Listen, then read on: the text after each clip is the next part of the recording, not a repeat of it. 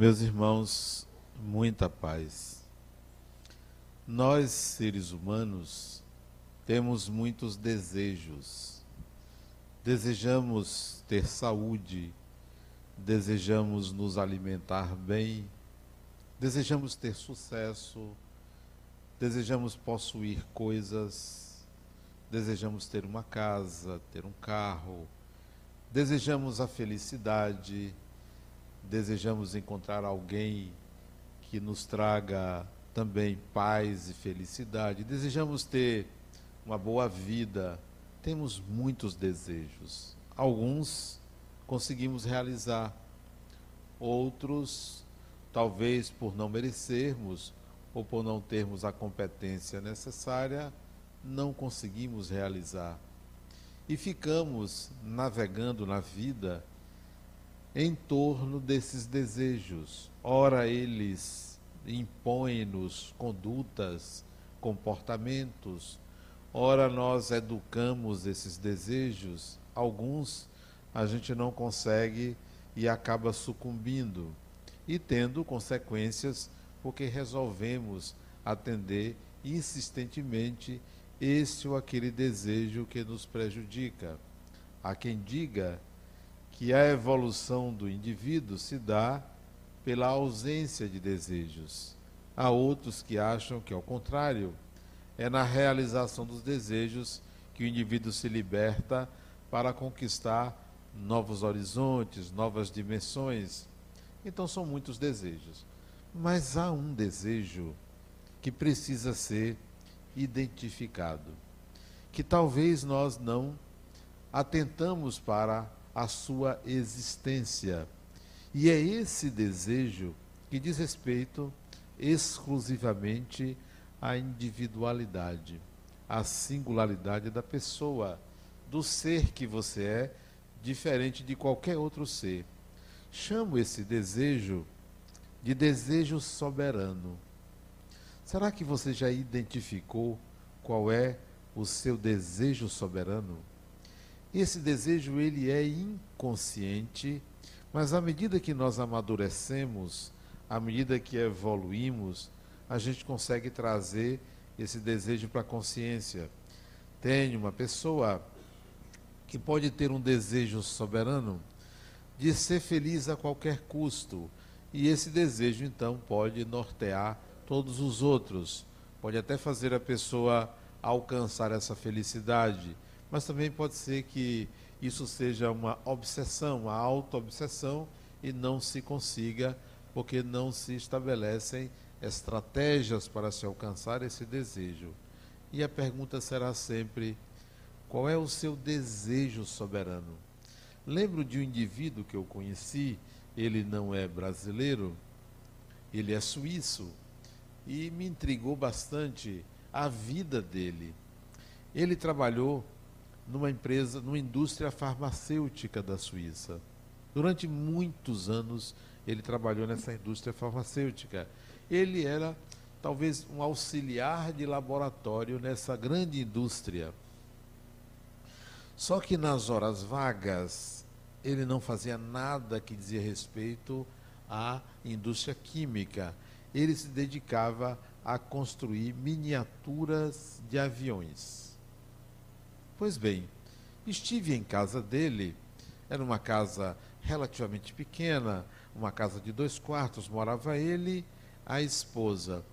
Não tiveram filhos, mas ela tinha uma filha do primeiro casamento dela. Completava o trio: pai, mãe e filha. Mas nas horas vagas dele, e ele tinha um terreno grande atrás da casa, ele construiu um galpão muito maior do que a casa, onde ele construía essas miniaturas. Quando eu cheguei para conhecer o galpão que ele fez, tinha muita satisfação em mostrar às pessoas. Era um galpão mais ou menos metade desse salão, todo cheio de miniaturas de avião. Para quê? para ele, para satisfazer um desejo soberano. O desejo de ser aviador que não foi alcançado. Mas havia algo que o impulsionava a isso a tal ponto dele destinar a vida dele para fazer aquilo e o prazer de mostrar a todo mundo quantos aviões ele construiu. E eram muitos aviões de modelos diferentes. Tinha um avião pendurado no teto, que era um pé direito alto, que devia ter uns 3 metros de comprimento o avião, miniatura de avião. Ele fazia de madeira, com alumínio, com ferro, com vários é, materiais. Claro, nenhum deles voava. Não era aqueles aviões que você, com o controle remoto de aeromodelismo, voava, não. Era só miniatura, não era para voar. Eu chamo isso de desejo soberano. Recentemente também eu fui à casa de uma pessoa que ele coleciona miniaturas, miniaturas de todo tipo. Como se não bastasse morar numa casa enorme, ele comprou a casa vizinha. E na casa vizinha só tem as miniaturas dele. Isso é um desejo soberano. Alguém diria que é um toque, transtorno obsessivo compulsivo. Não, isto é um desejo soberano. E a pergunta é: qual é o seu desejo soberano? Não para fazer miniaturas ou para ter uma casa adicional. É para viver a vida que vive. Há um desejo soberano. Há um desejo que está lá no inconsciente, que é mãe de todos os desejos da sua vida e que faz com que você tenha certas tendências, tenha comportamentos que você não explica, porque eles vêm do desejo soberano. Há aquela pessoa que tem o desejo soberano de ensinar, atua na vida como se professor fosse, e nem precisaria ser, mas está sempre buscando educar os outros. Há um desejo soberano. Há aquela pessoa que é tão maternal, cujo desejo soberano é nutrir, proteger, que acaba vivendo a vida dos outros e não a própria vida, porque deseja cobrir os outros de, tudo, de todas as necessidades que a pessoa tem. O seu desejo soberano, ao ser descoberto, pode ser mudado, você pode modificar. Há pessoas cujo desejo soberano é ter filhos. E tem um, dois, mas queria ter três, quatro, cinco. E passa a viver em função de estimular pessoas a que tenham filhos, porque o desejo soberano você acaba transferindo para outrem quando você não consegue mais realizar. O espírito reencarna com esse desejo soberano. Ele é como se fosse um catalisador de ações. Desencarna, continua com o desejo soberano. Esse desejo pode ser até algo negativo, pode prejudicar. Pessoas que têm o desejo soberano de se autoafirmar, como se precisasse se legitimar na vida, e acabam ou sexualizando demais a vida, ou tendo a necessidade de poder para se autoafirmar, portanto, querendo se projetar como uma pessoa superior às outras, porque o desejo soberano é o desejo de se autoafirmar. Pessoas que, como eu conheço um rapaz, ele deformou o corpo dele, é um Y o corpo dele, um Y as pernas fininhas, ele é alto, ele deve ter 1,95m, as pernas fininhas, e vai, à medida que vai aumentando a altura, vai enlarguecendo, mas só começa a enlarguecer aqui depois da cintura. Uma desproporção muito grande. Aqui em cima deve ter um metro de um ombro a ombro. Eu estou exagerando um pouquinho, para vocês imaginarem é, a, a, o desejo de mostrar aquilo que ele não é interiormente. Eu chamo isso de desejo soberano. Qual é o seu desejo soberano? O que é que norteia? Por último, ou em primeiro lugar, ou lá em cima, no mais alto da, da sua consciência, que acaba enviesando a sua vida. Às vezes eu encontro essas pessoas que eu digo, Fulano, desista disso. Você não vai alcançar isso o seu desejo soberano está transformando você naquilo que você não é. E é preciso que você busque um outro desejo soberano. Encontrei uma pessoa que disse: Olha, eu tenho muita vontade de ter uma família. E eu perguntei: Para quê? Ele foi casado cinco vezes. O desejo era tão grande que ele não sabia como fazer. Teve vários filhos, cinco não, quatro vezes. Teve vários filhos, cada um com uma mulher, mas ele não conseguia manter a integridade da família. E recentemente, conversando com ele por telefone, ele não mora aqui no, em Salvador, não mora aqui na Bahia, e ele disse: Adenauer, ele tem 60 e poucos anos, 60 anos. Eu, eu desejo muito ter uma família. Eu disse: desista, você não é capaz. Nesta encarnação, você não é capaz. Vamos mudar esse desejo. A essa altura, não acredito que apareça uma mulher querendo uma pessoa tão feia quanto você. Porque ele é feio, né? Ele é, muito feio. Sabe aquela pessoa que esteticamente feio? Dizem que pessoas feias têm a alma bonita, mas a alma dele também é feia, né? Ele é feio por dentro e por fora. Ele consegue essa façanha. Eu disse ele, desista de constituir uma família. Não, você precisa mudar o seu desejo soberano. Aí ele disse assim no telefone: me dê uma dica que, que, que eu deveria desejar? Você deveria desejar ser gente, ser uma pessoa, porque como indivíduo você comete muitos equívocos. Você ainda não conseguiu estabelecer a imagem de uma pessoa no mundo, porque você, quando se relaciona, você fala mal das pessoas. Quem fala mal dos outros não se reconhece. Você faz isso. Você, sempre que você está é, conversando com alguém, estabelecendo uma amizade com as pessoas, você quer su ser superior às pessoas. Toda pessoa que quer superior, ser superior aos outros é inferior. Porque a superioridade que se pretende ter com alguém é resultado de uma inferioridade que se sente. E eu dizendo tudo isso a ele, você é uma pessoa que não tem dinheiro. Mas ele não tem dinheiro porque ele não tem dinheiro. Ele trabalha, ganha muito pouco, talvez um salário mínimo, e mal dá para ele se manter. Ele disse, você é uma pessoa muito culta, e ele é muito culto, uma pessoa muito culta, mas ganha muito pouco. E ele se queixa da pobreza dele. Disse, olha, você ganha pouco dinheiro porque o valor que você dá à cultura que você tem não é suficiente para lhe trazer conforto, para lhe trazer algo no mundo que lhe faça crescer. Você precisa aprender a ser gente, gente simples, comum. Então, tem esse desejo soberano. Todas as vezes que você pensar em ter uma família, pense assim: antes eu preciso ser gente, antes eu preciso ser uma pessoa, antes eu preciso estar no mundo sem pertencer ao mundo, mas me sentindo igual a todo mundo. O desejo soberano a gente pode modificar.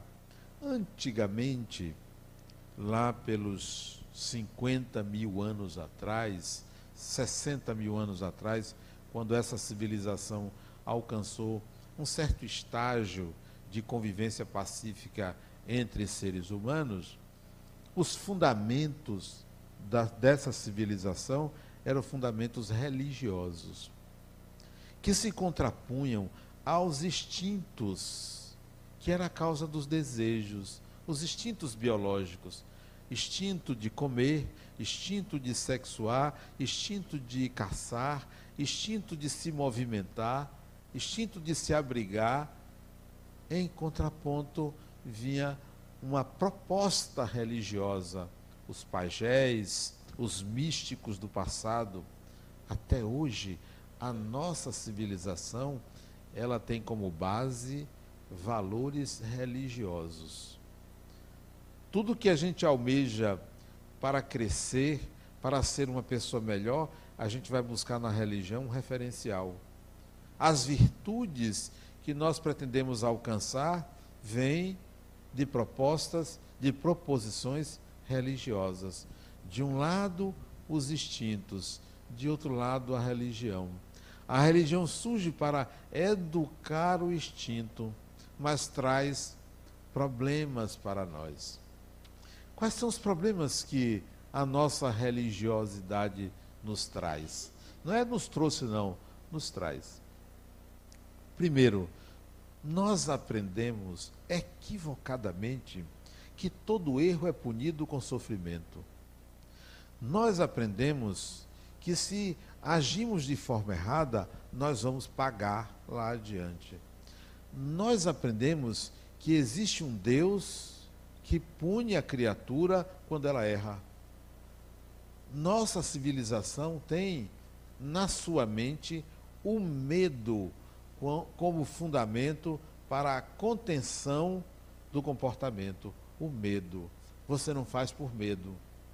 Você não faz porque você aprendeu que não deve.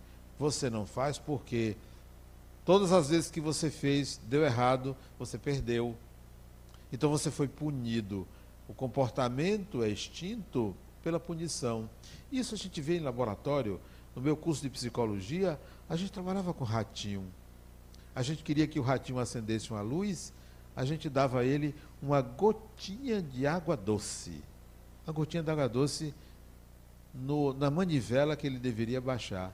Ele, quando ia lamber a manivela, acendia a luz. E a manivela estava com a gotinha de água doce. Então você estimulava o comportamento, dando uma recompensa. E o ratinho passava a acender a luz e aí a beber água doce. Acender a luz, beber água doce. Ele acendia a luz sozinho. Você conseguia que ele acendesse luz, que ele subisse escada, que ele abrisse porta. Você consegue muita coisa porque o comportamento pode ser estimulado por uma recompensa. Mas a gente precisava extinguir certos comportamentos. Ele estava viciado na água doce e a gente queria que ele bebesse água. Então, quando dava água doce, dava um pequeno choque nele. Nada demais. Um choquezinho. Não era para matar o ratinho, não. Tudo controlado, tudo biologicamente perfeito, tudo com sentido cientificamente calculado. Um pequeno choque. O ratinho não bebia mais, ele passava a beber água, não doce.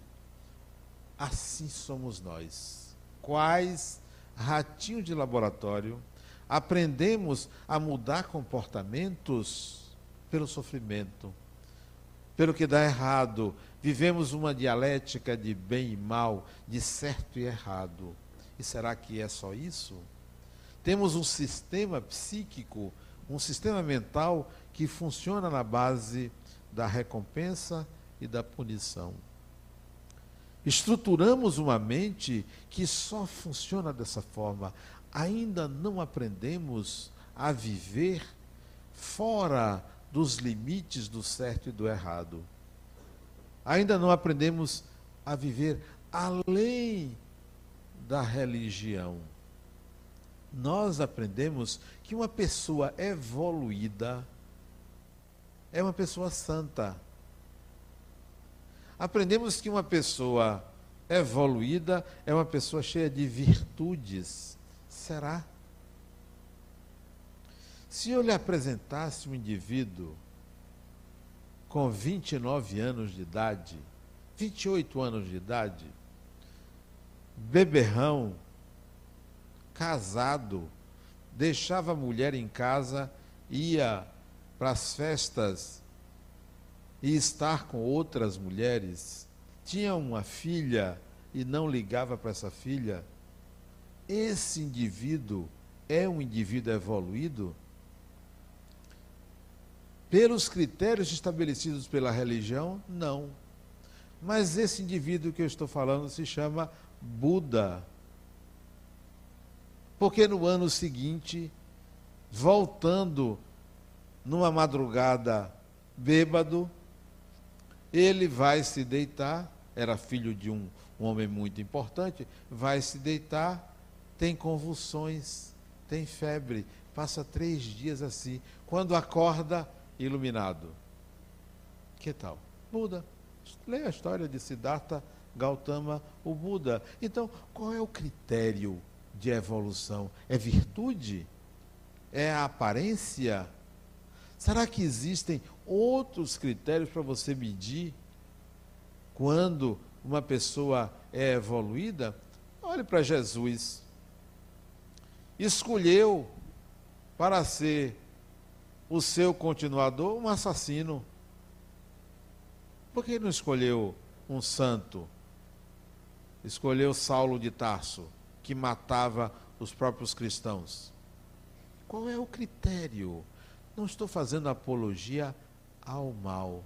Eu quero desconstruir o critério de perfeição pelo aparecimento de virtudes. Quais seriam os critérios de perfeição? Ou quais seriam os critérios para encontrar uma pessoa evoluída? Ou um espírito de luz, que eu costumo dizer que espírito de luz é poste. É poste, espírito de luz é poste. O poste é, é um ser de luz. Porque são nomes que nós utilizamos e que acabam nos dando uma imagem inadequada do que é uma pessoa evoluída. Acaba enviesando a nossa vida por exigências de evolução que nós não somos capazes de alcançar. E aí nos frustramos. De exigências de evolução para uma outra pessoa, como se todo mundo devesse corresponder àquele critério. Outro dia, uma pessoa se encontrou comigo num shopping. Se Adenal, você de bermuda? Peraí, eu não posso andar de bermuda, não é? Posso andar até nu, se eu quiser. Quer dizer, não admitia que eu, por ser palestrante, dirigente do centro espírita, pudesse andar de bermuda, mostrar minhas belas pernas. Não pode. Então, são exigências que nós fazemos aos outros, fundamentadas em critérios religiosos. Nada contra a religião, até porque sou espírita, até porque tenho uma religião.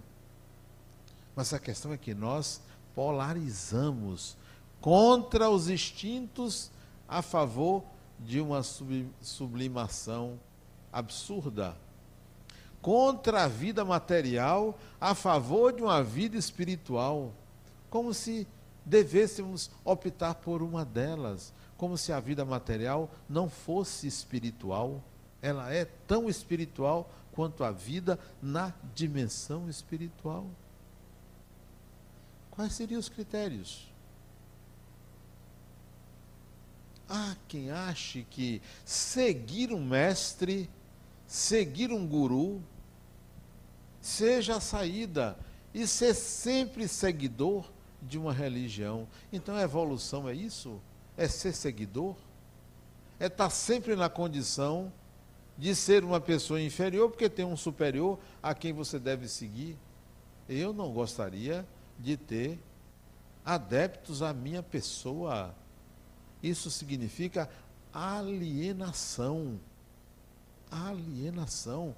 O espírito foi criado simples e ignorante para alcançar um determinado estado, não definitivo, não final, porque é inadmissível existir o fim. O fim é um arquétipo, como também o início é um arquétipo. Impossível se determinar o momento em que o espírito sai do estágio de princípio espiritual para o estágio de espírito. Impossível se determinar quando isso aconteceu. Isso é um arquétipo, é uma tendência. Então, não há fim. No sistema que nós, que vigora em nossa mente, não existe fim. Isso é um processo contínuo. Quais seriam os critérios, então? Qual é o destino do espírito? Qual é o seu destino? é atender aos desejos menores e ter uma vida saudável, tranquila e ir para o mundo espiritual à espera de uma paz. Como assim? Então a gente está aqui numa farsa e a vida verdadeira é depois da morte? A vida verdadeira é a vida do espírito, ou no corpo ou fora do corpo. A vida verdadeira é esta vida de você ser espírito. Quais são os critérios? Como é que eu reconheceria uma pessoa mais evoluída do que outra? Eu uma vez assisti um documentário dos irmãos Vilas Boas, indigenistas brasileiros ou indianistas brasileiros.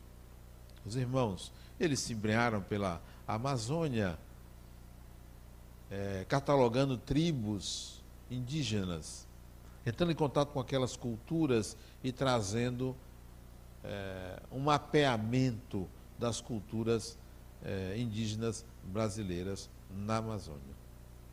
Mas o documentário apresentou uma tribo que estava na fronteira entre o Brasil e um outro país, que eu não me lembro qual era esse país, se era o Peru. O Brasil faz fronteira com o Peru, não faz? Faz, né? Peru ou um outro país. Eu não me lembro muito bem da geografia, né? E tinha uma tribo pequena, não tinha 100 indivíduos, que possuía apenas, apenas 26 palavras. Toda a linguagem, toda a cultura era em cima de 26 palavras. Não se vestiam, não cobriam o corpo, viviam em cabanas, pequenas cabanas, feitas de forma tosca, rude, usavam instrumentos de madeira, nenhum instrumento de metal, de madeira, nem pedra de madeira. E não era possível uma comunicação muito complexa com essa tribo. Primeiro critério, então, linguagem, capacidade de se comunicar. Daí você vê a complexidade de uma doença como o autismo, cuja característica principal é a dificuldade na comunicação, principalmente na comunicação afetiva. Então, primeiro critério é linguagem. Não é cultura, é linguagem. Como você se comunica, como você articula a sua comunicação com o ambiente, com as pessoas. Uma pessoa que se comunica com você e não olha nos seus olhos, já denuncia fragilidade, já denuncia inferioridade, porque não tem a habilidade de olhar nos olhos um do outro. Disfarça, olha para um lado, olha para baixo, não consegue lhe encarar, tem medo de lhe encarar. Ou então não olha nos olhos, olha na boca, olha na testa, olha na orelha. A comunicação não se dá de alma para alma, é uma comunicação mais pobre. Então, a linguagem é o primeiro critério. E isso não quer dizer escolaridade. Isso não quer dizer palavras rebuscadas. Isso não quer dizer que o indivíduo tem um intelecto melhor do que o outro. É a capacidade de se comunicar com o outro e com o meio de forma eficiente, eficaz e eficiente. Primeiro critério. Então, vem um espírito ou uma pessoa encarnada que se comunica comigo e não consegue me dizer o que quer. Não pode ser uma pessoa que eu entenda esclarecida, lúcida, evoluída. Então, um espírito quer se comunicar comigo, ele tem que ter uma capacidade, se é que é evoluído, uma capacidade de se comunicar de forma eficiente, que eu compreenda perfeitamente, que não tenha muitas firulas e muitos rodeios. Linguagem. Segundo critério, grau de complexidade de percepção de realidade. Então, uma pessoa que esteja em nossa sociedade e só a veja, só veja a sociedade como um grupo de pessoas masculinas e femininas, já começou a mostrar polaridades, limitação de compreensão de que nós, que masculino e feminino, são apenas designações. Pessoas que veem a sociedade como um grupo de clientes, só vê cliente. Eu tive um paciente que ele queria me vender coisas. Toda a sessão, Adenal, qual é a marca do seu ar-condicionado? Queria me vender ar-condicionado, me vendeu três, né? Todo mundo para ele era cliente. Uma limitação muito grande. Ele só via cliente. E era um indivíduo rico, não era um indivíduo pobre, não. Mas ele só via. Todo mundo era cliente. Todo ser humano. Se ele apresentasse uma pessoa, ele estaria preocupado como é que ele faria para dar o cartão dele. Para ver se a pessoa tinha interesse de comprar alguma coisa. Quer dizer, é uma limitação. A complexidade é pequena. A não compreensão de que nós temos uma diversidade enorme de pessoas. Ou aquela pessoa que olha a sociedade de cima. Né? Todo mundo é inferior. Por quê? Porque está no controle, porque está no poder. Então só vê dessa forma. Complexidade pequena, polarização, viés. Então, um indivíduo mais evoluído compreende a diversidade humana se há algo que é comum nos seres humanos, é que todos são diferentes. Isso é o que existe de mais igualdade. Todo mundo é diferente, não tem ninguém igual a ninguém. Mas um indivíduo menos evoluído vai achar que todo mundo é igual, que tem que se comportar da mesma maneira em todos os ambientes com todo mundo. Para cada ambiente, a sua complexidade. Para cada situação, uma, um comportamento específico. Então, a complexidade, como vê a sociedade, isso para mim é outro critério. Desconfie das pessoas que não têm raiva. Uma característica para mim de evolução é você ser capaz de ter raiva e educar a sua raiva. Agora, aquela pessoa fala mansa. Não, desconfie. Ninguém é assim o ser humano tem um instinto biológico, porque raiva é um instinto, raiva não é um sentimento, raiva é uma emoção. Sai, acontece, eu não vou conseguir ter raiva desse copo. Eu só vou conseguir se ele me ferir. Mas por estar aí, eu não consigo ter raiva, a não ser que eu seja um bom ator. O ator consegue, mas eu não estou falando de, de ser ator. Naturalmente, o instinto, é a, a, raiva é um instinto biológico que surge, adrenalina no sangue, midríase, preparo para reação, correr, reagir, raiva. Então, um critério é: você já educou sua raiva? Ah, não, eu não tenho raiva. Epa, não, senhor. Ah, mas eu sou o suprassumo da religião. Tem raiva todo ser humano tem raiva. Então, um critério que eu uso é o indivíduo mais evoluído, ele reconhece sua raiva e sabe como utilizar sua raiva. Outro critério de uma pessoa evoluída, a capacidade de utilizar a sua inteligência em favor de si e da sociedade, simultaneamente.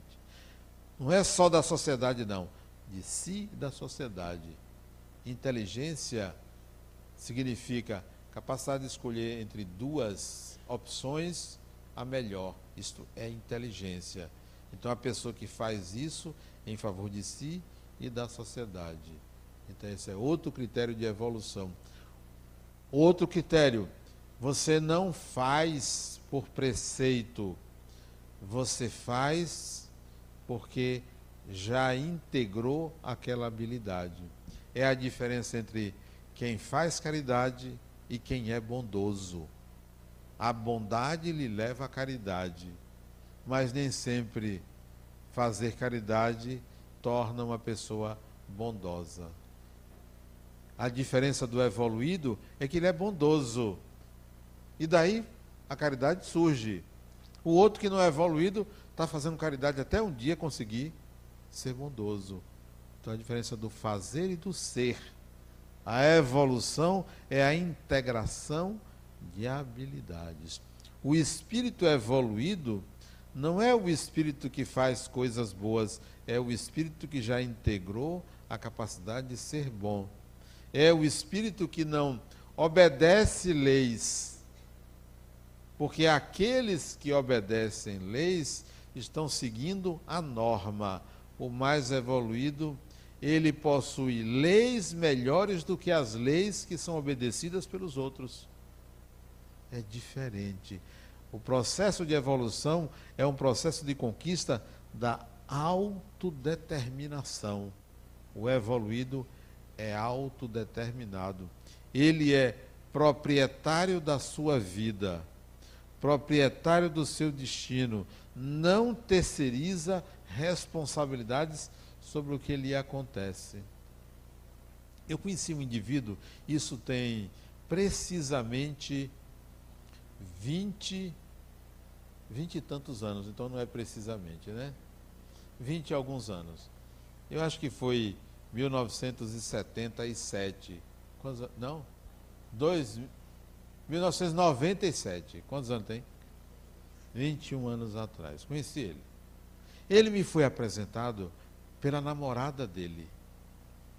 A namorada dele estava preocupada com ele porque ele estava com um tumor cerebral. E pediu a Adenauer, converse com ele. Ele está muito triste, muito abatido. Vai precisar fazer uma cirurgia. Estraga ele aqui para conversar com ele. E ela levou o indivíduo. Isso ele devia ter uns 30 anos, 30 e poucos anos, os dois. Aí eu fui conversar com ele, ela se afastou, fui conversar com ele. Disse, e aí, meu amigo, como é que você está se sentindo? Disse, rapaz, eu estou muito mal. Mas por que está mal? Eu não consigo terminar com ela. Disse, como assim? Eu quero terminar com ela, mas eu não consigo. Isso é fácil, você terminar com ela. Mas esse é seu problema? Esse é meu problema. Mas eu pensei que você tinha um tumor cerebral. Eu inventei.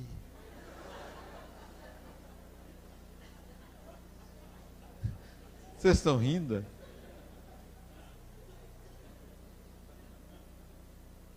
É mesmo, velho.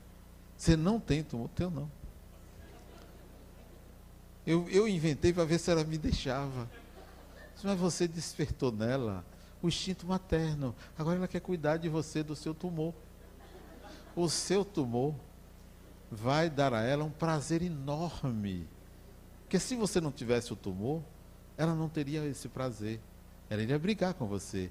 Mas o tumor realça o arquétipo materno dela. Ela vai ter prazer em cuidar de você. Você tem que se desfazer isso. Ele disse, como é que eu faço? Você quer que eu resolva isso? Você quer que eu diga a ela você não tem? Quer? Quer? Eu digo agora. Ele disse, quero. Aí eu chamei, fulano, vem cá. Foi mesmo. Isso lá no centro. Foi mesmo. Olha, fulano está me dizendo que quer terminar com você. Assim mesmo. Por quê? Ser psicólogo tem uma vantagem. As pessoas pensam que o que você faz é uma técnica fantástica, né? É a técnica dele. Não, isso era grosseria mesmo, né? Ele quer terminar com você. É mesmo. E ela disse, interessante, eu, tinha, eu queria terminar com você também, mas como você está com esse tumor.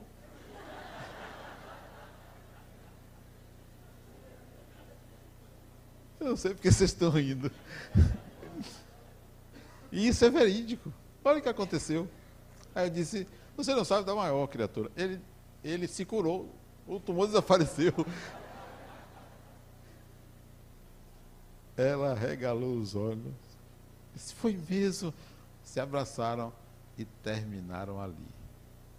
Ele queria, ela queria. Semana seguinte, ela volta lá, sem ele. Adenauer, que felicidade. Eu. Que maravilha. Que é que eu posso fazer para lhe agradecer por isso. O que você pode fazer? Você trabalha onde, criatura? Para ver se ela tinha dinheiro, né? Assim, ver o tamanho da fortuna, né? Eu trabalho em tal lugar, funcionária, ganhava pouco, então não tem nem o que pedir. Eu disse, olha, mas ela ficou muito grata, que chega, os olhos ficavam em lágrimas de agradecimento a mim. E nada demais a não ser colocar o ser humano de frente a ele mesmo. Né? A melhor coisa que existe é você estar de frente com você mesmo. Você pode enganar todo mundo, mas não se engane. Não se engane. Ah, você trabalha em tal lugar? Eu estou querendo comprar um terreno para fazer uma creche. Mas deixe comigo. Vou falar com o deputado falando de tal. No dia seguinte, ela disse, Adenauer, quanto é o terreno? Eu disse, 51 mil. 1997. O governo vai comprar o terreno com a finalidade específica de construir uma creche. Pode acertar com o vendedor. E eu comprei esse terreno aí onde hoje existe uma creche. Desta maneira. Assim aconteceu. Graças à invenção de um tubo. Né? Agora, eu esqueci por que eu contei isso. Alguém lembra? Eu estava falando de quê? Porque eu me empolguei tanto com a história que eu me lembrei deles, né? deles dois. Hoje ela trabalha em São Paulo. E ele trabalha aqui em Salvador. Sim, Contei isso pelo seguinte: você é proprietário do seu destino. A autodeterminação implica não atribuir a ninguém a responsabilidade pelo que lhe acontece. A autodeterminação do espírito significa eu sou proprietário do tempo, do espaço, da minha vida, do mal que vem a mim, do bem que vem a mim, das pessoas com quem convivo. É esta a propriedade. O sujeito disse para mim, mas Adenauer, eu não aguento lá em casa, eu quero ir para casa de praia e eu acordo cedo, eu quero ir cedo. E minha mulher fica demorando, demorando. Resultado, a gente acaba saindo nove da manhã, eu pego engarrafamento. As pessoas não têm meu ritmo, não têm compromisso com o tempo. Isso é o seguinte: você que não, não respeita o uso do tempo do outro, respeite a pessoa lenta, a pessoa que faz no tempo dela. Respeite. Ah, mas assim eu vou ter que ir tarde. Qual é o problema? Por que, que tem que ser cedo? Eu aprendi isso lá em casa. Você está ali rindo, né? Eu vim lá em casa. Eu gostava de cedo, mas o tempo dela é outro tempo. Resultado, a gente só sai depois de meio-dia. Você é proprietário do seu tempo. O que, é que você faz com ele? O tempo é infinito, não é de uma vida. O que, você faz com ele? De que forma você utiliza? A autodeterminação do espírito, o tempo é meu, o tempo não é do outro, não é do meu patrão, não é do sol. O tempo é meu. Há tempo de despertar, há tempo de dormir, há tempo de lazer, há tempo de trabalhar. E quem determina a quantidade e a intensidade é você. É você. Ah, não quer estudar? Não quer estudar. É o uso do seu tempo. Ah, você quer fumar maconha? Ah, você quer cheirar cocaína? É o uso do seu tempo. O problema não é o vício, é como você usa o seu tempo. Ah, você quer ficar atrás de um homem? a vida toda é o uso do seu tempo. Espírito evoluído é espírito proprietário do tempo, não é espírito escravo do tempo. O escravo do tempo é aquele menos evoluído. O evoluído diz: não tem problema trabalhar 8 horas, 10 horas por dia, não. Eu sei o valor disto. Eu sei para que serve isso. Eu sei a utilidade disso para mim. Isto é autodeterminação. A outra ia dirigindo ali na Manuel Dias da Silva, um carro dela bonito, carro, carro branco, carro caro, caro, ia custar uns 200 mil o carro dela. Veio uma caçamba, furou o sinal, ela bateu no pneu. Felizmente ela freou, freou, freou, que chega, tentou o pneu, mas amassou o capô, o airbag, ela não teve nada, mas amassou o carro dela. Ela saiu do carro, isso eu presenciei, isso tem tempo, presenciei. Ela xingou o motorista da caçamba todo. Você ficou nervoso, ficou branco. Era um negão, mas ele ficou branco. O que é isto? Foi ele que furou o sinal? Foi ele que errou? Do ponto de vista legal, foi ele. Mas do ponto de vista espiritual, ela trouxe a caçamba para ela. Ela freou a vida dela. Ela bateu o carro dela. É você que faz o destino. Não culpe a ninguém. Não responsabilize a ninguém. Que coisa boa isto acontecer. Coisa ruim, né? Que coisa boa. Sou eu que estou fazendo isso. Como posso mudar isto? De que maneira posso mudar isto? Aí vem a evolução do espírito. As estratégias têm que ser você. Nós corremos para medidas religiosas para resolver os nossos conflitos, quando deveríamos encará-los para aprender a lidar com eles. Nada, absolutamente nada na vida é trágico ou é ruim. Tudo que acontece ao espírito é para o bem do espírito. Uma doença, a desencarnação, uma perda. O outro chegou para mim e disse, Adenauer, meu sócio me roubou, levou todo o meu dinheiro. Nós éramos sócios de uma construtora, tínhamos terrenos tal, ele roubou tudo e foi embora para o exterior. Eu estou todo endividado. Eu disse, que coisa boa. Sério? Isso foi mês de outubro, novembro, acho. Eu disse, rapaz, espere até a Páscoa. Vai ver como foi bom isso ter acontecido com você. Ele saiu meio assim decepcionado, porque queria uma coisa mágica. Né? Não, você vai ganhar dinheiro e tal. Outro, outro, eu termino esse caso. Chegou aqui Sadenal, eu perdi hoje 20 milhões. Eu disse, como, rapaz? Jogando. 20 milhões de reais jogando. Foi mesmo, rapaz. Não se preocupe não. Você é jogador, né? Assim como você ganhou 20, você vai ganhar mais. Não se preocupe não. Agora, também vai perder. Ele foi embora, saiu, ganhou mais dinheiro, mais do que 40, perdeu tudo de novo. Não, não. Tudo que lhe acontece é você que faz, é você que escolhe. O outro foi, né? Endividado.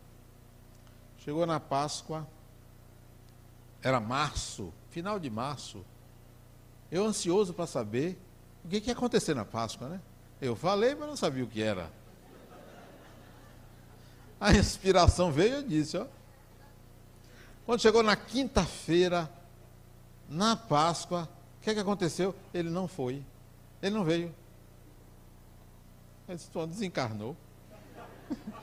Não veio? Não veio, não. Eu disse, poxa, e agora? Na quinta-feira seguinte, ele veio. Ele, a mulher ele tinha três filhas, veio ele, a mulher e duas filhas. Aqui. Sorrindo. Disse, rapaz, você tinha razão. Por quê? Eu continuo com mesmas dívidas, as mesmas. Mesma dívida. Estou com processo na justiça contra ele, tal, tal.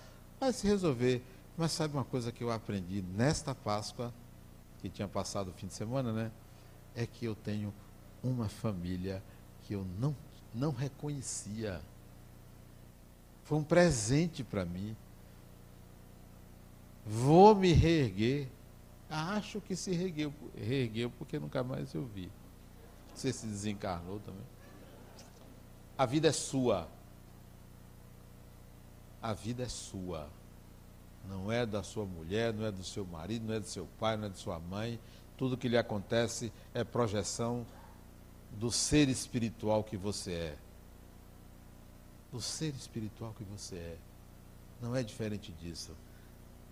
A complexidade do divino é tamanha que aquilo que eu sou me aparece e aquilo que você é também lhe aparece.